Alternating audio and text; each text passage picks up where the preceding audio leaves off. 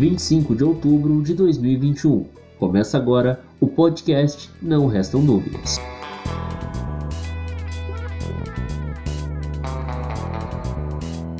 Seja muito bem-vindo. Eu sou Erivelto Martins e no episódio de hoje você confere. Prefeitura de Ponta Grossa apresentou no dia 28 de setembro o projeto de lei 191/2021, que prevê algumas mudanças administrativas. Entre as mudanças está a extinção da Fundação Municipal de Cultura e criação da Secretaria Municipal de Cultura. Para conversar sobre a mudança e seus impactos, convidamos João Guilherme de Castro Martins.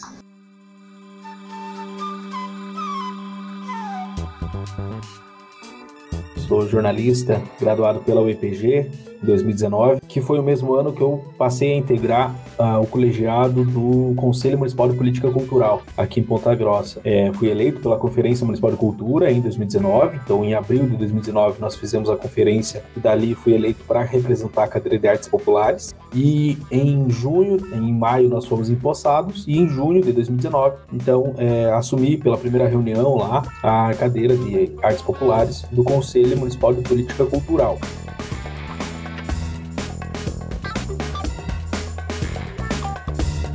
Fundação ela é um, um braço da prefeitura, né? Ela é uma, ela acompanha a administração municipal, administração pública municipal, uh, só que de maneira indireta, ou seja, ela não precisa do aval da prefeitura para tomar algumas decisões. Uh, consequentemente, tem um orçamento separado, tem um orçamento que não é o mesmo orçamento da prefeitura que compõe uh, a fundação. Então, veja, o que compõe a administração indireta, né? São as fundações, são as autarquias, são as empresas de, de caráter misto, né, de participação mista.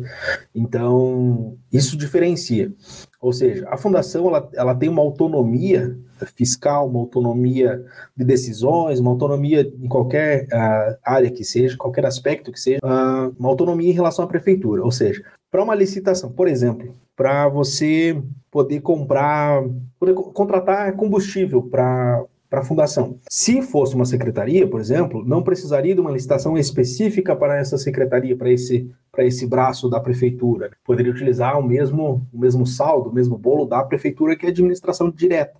Como é administração indireta, acaba tendo que percorrer, tem outros gastos e outras despesas, é de uma natureza jurídica diferente também, então pode participar de algumas outras coisas. Então, a Fundação Municipal de Cultura hoje, ela, ela é a administração indireta de Ponta Grossa, ela compõe esse, esse grupo de entidades, ela funciona hoje ali no prédio histórico da Mansão Vila Hilda e é responsável por gerir a cultura na cidade, né? Ela é o órgão gestor de cultura, uh, por, por ser uma, uma fundação, tem seu presidente, tem seus diretores de cada setor ali, então o diretor de patrimônio, diretor de cultura, diretor financeiro, administrativo e assim por diante. E tem o conselho, que não é da fundação, mas a fundação faz parte do conselho. O conselho é uma entidade extra que uh, é composto pela sociedade civil organizada, ou seja, então grupos organizados, como por exemplo o Instituto Sorriso Negro, uh, uh, por exemplo, a Associação do Patrimônio, a PAC, e as cadeiras é, dos segmentos artístico-culturais, que são, por exemplo, artes populares, eh, teatro, dança, música, literatura, cinefoto e assim por diante. Uh, e também os representantes da Fundação Municipal de Cultura, que é daí sim do poder público. Né? Uh, então, o que é a fundação? É um órgão, braço da prefeitura, que é responsável por pensar a cultura, os eventos e a política cultural de todo o município. A gente tem agora uma reforma administrativa, né, que a prefeitura quer fazer, lá que é a PL 191/2021, que ela vem para transformar, né, para converter a fundação em secretaria. Uh, qual, é a principal diferença de uma secretaria para uma fundação ou de uma fundação para uma secretaria? É, essa reforma administrativa proposta, é, proposta pela prefeitura vem com o objetivo de extinguir muita coisa, né? entre elas a Fundação Municipal de Cultura, fazer essa transformação para a secretaria. Mas então é uma série de projetos de lei, então uma série de PLs que tramitam na Câmara hoje no Legislativo para é, fazer esse enxugamento da máquina pública. É muito comum nesses governos um pouco mais liberais, que a gente enfrenta essa onda agora, é de tentar enxugar de algum jeito a máquina pública, dizendo que o serviço público não é necessariamente assim. Então, a principal, a principal diferença, né? A perda de autonomia. Mas quando eu falo de autonomia, o que, que é? Ah, é, então a, a, hoje a fundação pode chegar e fazer o que bem quiser? Poderia, mas não necessariamente assim, fazer o que bem quiser. Claro, com todas as suas regras e prerrogativas legais, etc. Mas, por exemplo, uma coisa básica: ah, nós temos o Fundo Municipal de Cultura, que é um orçamento que é gerido pela Fundação Municipal de Cultura e pelo Conselho Municipal de Política Cultural. A fundação tem um outro orçamento que é só para as despesas da fundação. Por exemplo, folha de pagamento, uh, gastos de material de escritório, as, a política cultural de fato também, né? então o pagamento de bolsa do, dos artistas, do coro, da orquestra, da banda lira, sai tudo por esse mesmo orçamento. A principal mudança é que esse orçamento passa a ser composto, a, a compor um bolo maior que é o da prefeitura e pode ser uh, destinado à porcentagem que for necessária para aquele órgão. A fundação não é responsável mais por pagar essas, esses gastos, por exemplo, folha de pagamento, uh, também uh, os, as despesas com o imóvel, tudo isso vai sair da, da, prefeitura, do mesmo caixa, né? Claro, tem suas divisões lá de secretarias, mas tudo é o mesmo caixa. Então, pensando assim, pô, por que, que não, não muda de uma vez, né? Só que aí tem um outro porém. Enquanto fundação, esse órgão, a prefeitura, Ponta Grossa, município de Ponta Grossa, representado pela sua Fundação Municipal de Cultura, pode participar de alguns editais a níveis estadual, federal até mesmo internacional de empresas ou até mesmo de fundos de outras formas de investimento. Uh, por exemplo, a, a, fundação pode fazer um aporte, uh, vou dar um exemplo, não sei se é exatamente assim, mas uh, um aporte a partir da, de um edital da Caixa Econômica Federal, um banco público, ou até mesmo do Banco do Brasil, ou até mesmo de bancos privados, ou até mesmo de outras empresas, que, sendo secretaria, não poderia participar. E a principal, a principal, a principal perda vai ser, né, vai ser nisso, né? De, deixar de ter a possibilidade de disputar orçamentos e fundos e dinheiro que, que, que poderiam vir de outras, de outras fontes, né? E aí a gente fica atrelado apenas a, ao dinheiro vindo da, da prefeitura. Então, é, esse é o principal, é, essa é a principal, o principal ponto que a gente vê como como um cenário negativo de, dessa mudança. Ah, em linhas gerais, a fundação hoje ela já não, não opera muito nesse sentido. Em outras gestões, a gestão passada ainda operava. Nessa ainda já não tem, não tem mais essa característica de buscar essas outras formas de financiamento, outras formas de orçamento. Apesar de existir os cargos de captação lá dentro, ah, não é comum essa prática. Então, em tese, hoje, parece que não afetaria de maneira uh, totalmente negativa essa mudança. Ah, então, o, vamos dizer assim, o maior impacto que a fundação pode, pode ter é esse impacto financeiro mesmo, de, de não ter uma verba tão autônoma, vamos dizer assim, Isso. ter essa dependência da prefeitura. Isso, o maior impacto é esse. O maior impacto é esse. Só que, como é algo que a gente já não percebe, por exemplo, hoje, o que é patrimônio da fundação é patrimônio da fundação. nenhuma outra secretaria, nenhuma outra pasta pode mexer sem autorização. Se virar secretaria, esse patrimônio é da secretaria ou é da prefeitura? É da prefeitura. Vira todo uma. Claro, está em uso da secretaria. Estará em uso da Secretaria Municipal de Cultura, mas é da prefeitura. Se. Ah, a educação precisar, não há nada que impeça. Claro que isso é uma burocracia, né? Mas legalmente ele não teria nada que impedisse esse tipo de coisa. Só que isso assim num outro alerta, Edivelto. Esse, esse passo que na nossa visão parece, na nossa visão eu digo assim, é uma visão particular minha, então vou, vou, vou me referir como a minha visão e não deixar no plural, porque aqui eu não estou representando os demais colegas do conselho. Então, na minha visão, esse passo é um passo para trás, ou seja, um retrocesso, porque você passa a depender da prefeitura para outras coisas. Só que ninguém garante que isso lá na frente não não signifique uma possível junção com outra secretaria. Nada impede de, daqui um ano ou até menos que isso, a Secretaria de Cultura integrar a Secretaria de Esportes, ou integrar a Secretaria de Educação, ou integrar a Secretaria de Turismo, ou até mesmo todas elas é, sendo uma só. Por exemplo, a nível estadual, nós temos a Secretaria de Educação e cultura.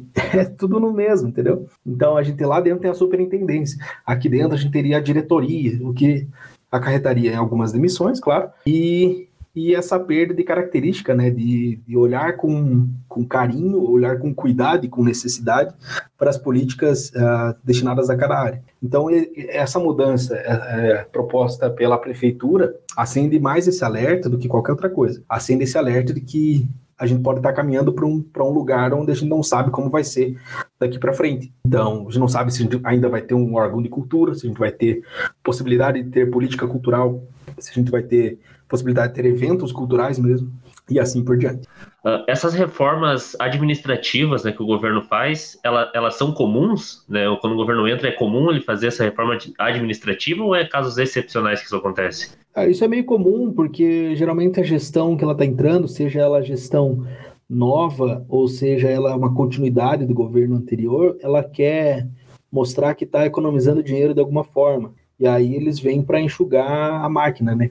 Então veja, a gente já teve em gestão anterior, uh, o ex-prefeito Marcelo Rangel ameaçou fechar a Fundação Educacional de Ponta Grossa, a FUNEPO. A FUNEPO hoje é quem é a mantenedora da TV educativa de Ponta Grossa. Então ele ameaçou fechar a TV. O conselho, na época, se movimentou e falou assim: não vai fechar a TV, a TV continua aberta até hoje. A, a gente vê isso em outros governos. A junção da Secretaria de Cultura. Nós tínhamos a Secretaria de Cultura até, um tempo, até tempos atrás, até entrar gestão Ratinho Júnior, que acabou com a Secretaria de Cultura, e assim até mesmo na esfera federal, nós tínhamos o MINC, o Ministério da Cultura. Quando o governo Temer entrou, ele já começou a extinguir o, o ministério. Quando o governo Bolsonaro entrou, ele então acabou de fato, com esse braço. Deixou lá dentro somente uma secretaria especial, que é hoje comandada lá pelo Mário Frias. Então isso é meio comum na, em novos governos, porque eles querem mostrar trabalho, querem mostrar que eles estão dando jeito de economizar dinheiro da população. Só que isso não é real, então você, você acaba é, maquiando os dados ali de que você está enxugando a máquina, que você está economizando dinheiro, só que na verdade você só está deslocando para outra área que você acha importante. Você, no caso, o gestor, no caso aqui, a nossa gestora. Né? É, é, é, até talvez o caso da MTT, né? Que eles extinguiram a MTT, só que daí todo o trabalho dela vai, ah, vai para tal órgão, para tal órgão. Então eles pegaram é. um trabalho que estava centrado e foram dividindo em, em mais setores, né? É, exatamente. Eles pegam esses órgãos que, na visão, pode dar mais prejuízo, talvez, se for pegar, talvez até sejam os órgãos que mais deem prejuízo em termos de, uh, de dinheiro bruto ali falando, e querem colocar uh, os trabalhadores desses setores ou para a rua ou, ou alocado em outros departamentos. E isso prejudica, porque você envolve. Imagina assim, uh, se, se Hoje, não é o caso hoje, mas se a, a Fundação de Cultura deixasse de existir, para onde iriam os trabalhadores da Fundação de Cultura? Ou para a rua, ou para outras secretarias. Só que o que fariam em outras secretarias que não a cultura? Entendeu? O diretor de cultura hoje seria diretor de esportes? Não é a mesma função. É diferente, por exemplo, do diretor administrativo que o trabalho é semelhante nas secretarias, mas o diretor daquele segmento específico não tem como ser alocado para outro, outro espaço, a não ser que seja criado um novo lugar. Mas veja, por que, que é o nosso medo de que isso aconteça? Quando da eleição em 2020, nós tínhamos aqui cinco candidatos à prefeitura e o conselho produziu uma carta compromisso para que todos assinassem. Todos assinaram. Todos assinaram. Os cinco candidatos que concorreram à Prefeitura de Ponta Grossa concordaram com todos os pontos que nós elencamos na carta compromisso do Conselho Municipal de Política Cultural. Um dos pontos era manter a Fundação Municipal de Cultura. Um dos pontos era esse. A prefeita, então, que já foi da área da cultura, já foi da área da cultura, ignorou. Ignorou totalmente a carta compromisso por ela assinada. É um documento legítimo? É um documento legítimo. Mas é um documento que impede ela de fazer alguma coisa? Não. É simplesmente uma carta de compromisso. Se ela rompeu com esse compromisso, que era básico, o que garante que ela não vai romper outro compromisso que está elencado na carta, que é juntar a, que é não juntar a Secretaria de Cultura, a Fundação de Cultura, né, o órgão de cultura com outra pasta. O que garante? Nós tivemos casos da gestão anterior de prometer dinheiro e não pagar, então tivemos uma movimentação dos artistas em 2019 para que é, esse dinheiro fosse pago no final de 2019 o conselho levou um calote da, da, da, prefeitura na época. E então a gente vê isso, não dá para acreditar né, na, na palavra das pessoas que estão lá, porque se tem um negócio, um documento que garante um compromisso, pelo menos uma conversa, ele fala assim, ó, nós não vamos acabar com a fundação, não vamos acabar com a secretaria. Só que se você já, já rompeu o primeiro, que garante que você não vai romper o segundo passo, entendeu? É por isso que acende esse alerta vermelho para nós. E, e você disse que ela, ela rompe, é, é, até responsabilidade, né? Porque ela assinou dizendo, ó, não vamos fazer isso, e tempo depois vai e faz exatamente o que estava escrito para não fazer, né? Houve alguma conversa com o conselho ou foi algo que a prefeitura só fez e, e, e foi assim, né? Não houve conversa com o conselho.